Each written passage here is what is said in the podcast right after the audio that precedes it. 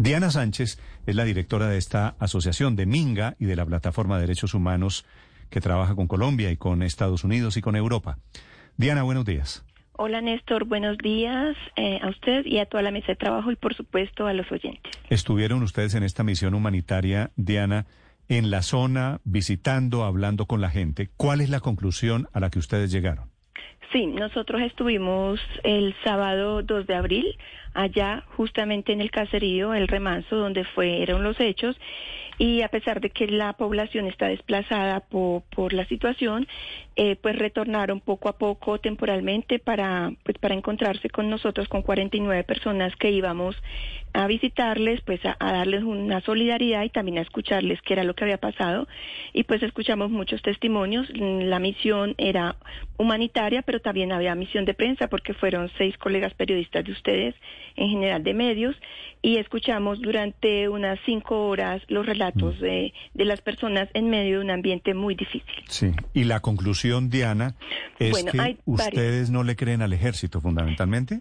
Eh, sí, nosotros tenemos muchas dudas eh, de que lo, eh, la versión oficial del Ministerio de Defensa y de la Fuerza Pública en general o de las fuerzas militares eh, sea mm, la más coherente en la medida en que al segundo día de haber pasado los hechos ya salieron versiones no oficiales de organizaciones sociales y de víctimas diciendo que lo que allí aconteció no fue un enfrentamiento, no fueron combates, no fue ni siquiera una refriega, sino que fue un asalto de la fuerza pública que en principio se hizo pasar eh, por guerrilla eh, y a las horas eh, pues la gente se dio cuenta que no era guerrilla porque vino un helicóptero del ejército mm. los hombres como dicen que al menos 40 hombres que se hicieron pasar por la guerrilla que venían con camisetas negras y pantalón verde, eh, se cambiaron el uniforme, ese, ese vestido y se pusieron el camuflado oficial de, del ejército. Algunos se fueron en helicóptero, otros se quedaron.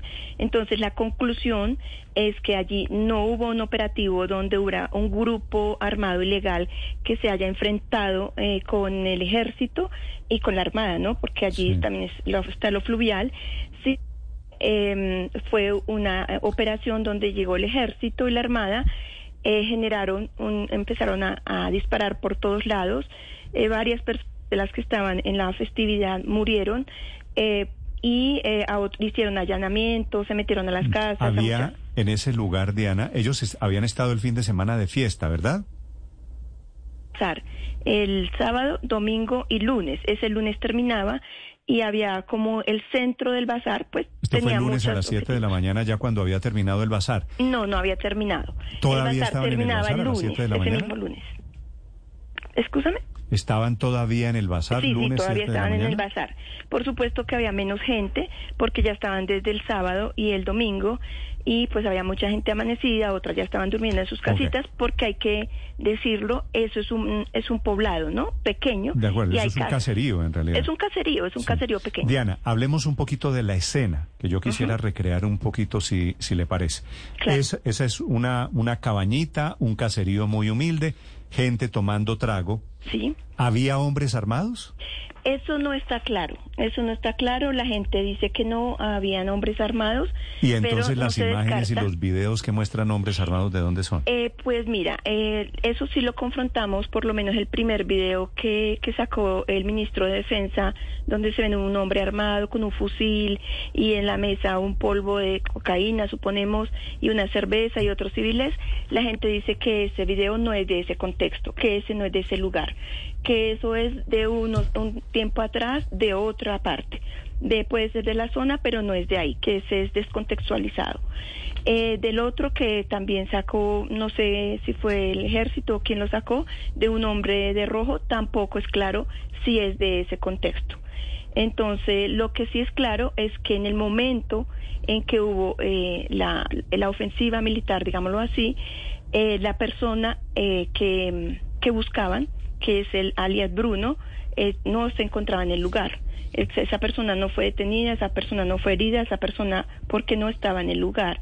Entonces, el operativo, como dice la fuerza pública, fue muy planeado, eh, fue con mucho tiempo atrás. Al principio dijeron que 10 días, pero ahora ya dicen que fueron cinco meses de preparación y el objetivo central parece ser que era la captura, porque este es un operativo de captura, ¿no? Eh, no fue detenida esa persona. Entonces no está claro eh, cómo eh, bueno, está claro cuál era el objetivo, pero si habían hombres armados que respondieron, enfusilados, eso la gente no lo dice. La gente dice que todo el mundo estaba en fiesta. Doctora Sánchez, en medio de esta fiesta comunitaria y de acuerdo a lo que ustedes indagaron, ¿pudo haber un mal cálculo del operativo del ejército donde hubo civiles asesinados o lo que ellos denominan daño colateral? Eh, seguramente sí, pero nosotros no logramos todavía entender cómo pudieron equivocarse tanto. O sea, cómo, eh, cómo pudieron generar un impacto en vidas eh, civiles en un lugar que supuestamente ellos tenían tan controlado, porque dicen que habían francotiradores, que todo estaba acordonado y pues en ese momento eh, hay toda la gente que está ahí es civil, están como dicen ustedes embriagados, bailando, otros desayunando, otros vendiendo comida eh, cómo no se puede calcular que los daños colaterales no van a ser menores, sino que van a ser mayores. Pero también ahora aparece otra versión en toda la investigación que estamos haciendo, pues es una, por supuesto, una investigación extraoficial y no vinculante.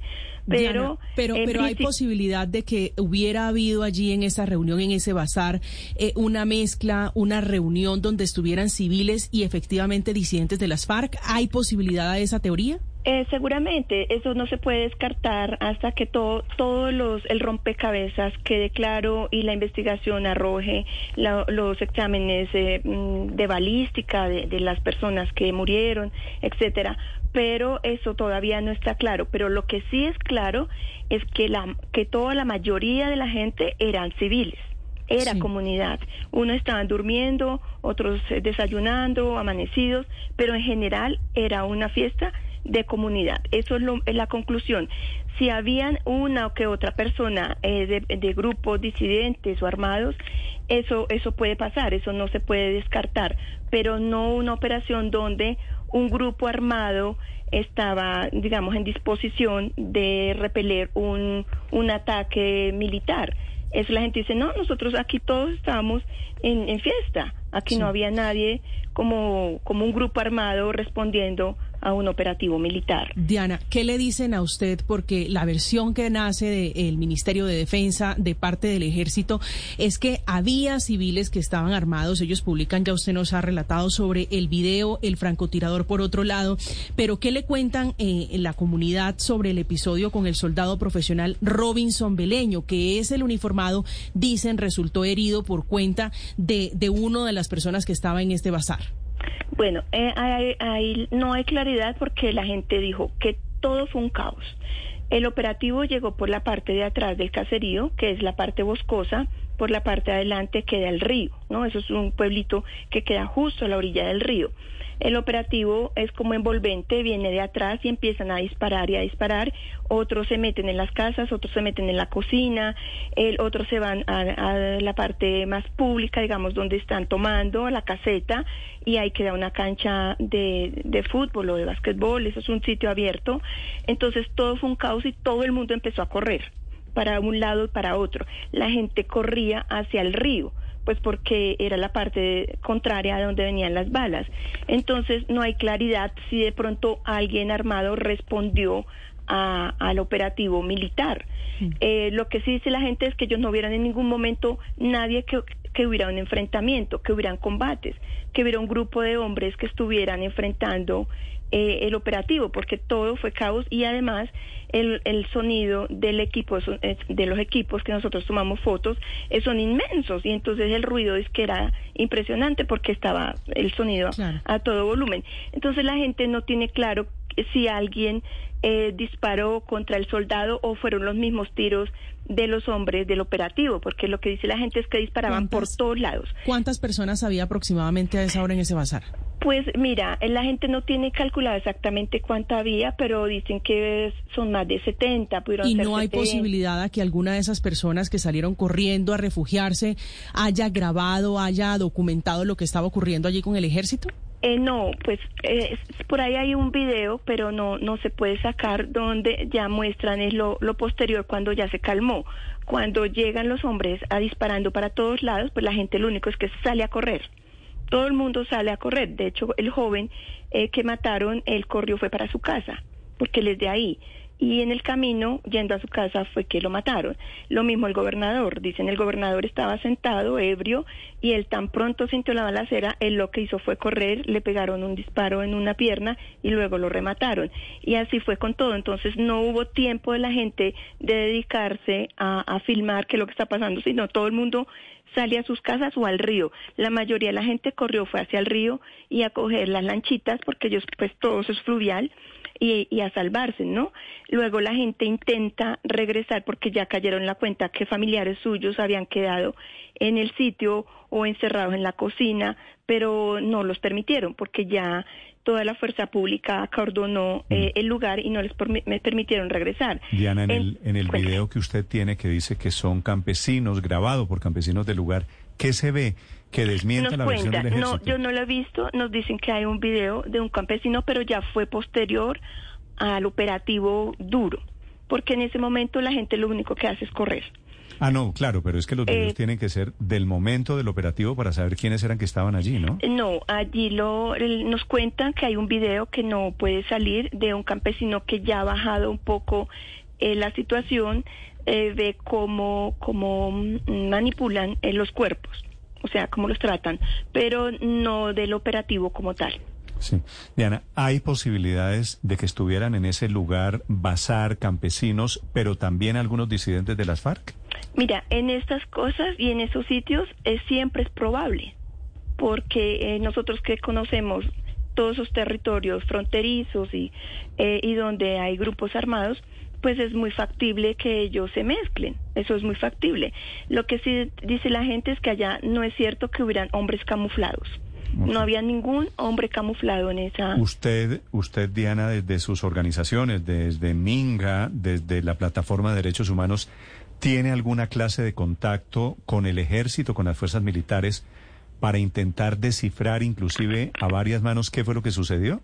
No, nosotros estuvimos en, la zona y en, las, en, el, el, día en que estábamos en la misión estaba la fuerza pública, pero nosotros no íbamos con, eh, con la idea de hablar con ellos porque nosotros éramos una misión muy variopinta y perdónenme el término tan coloquial organizaciones campesinas, de guardia indígena, indígenas, eh, organizaciones de derechos humanos nacionales, territoriales.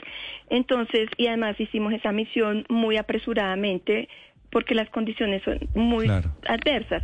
Entonces, por experiencia sabemos que si uno no prepara muy bien una interlocución eh, con la fuerza pública o con gobernación o bueno con, con la institucionalidad.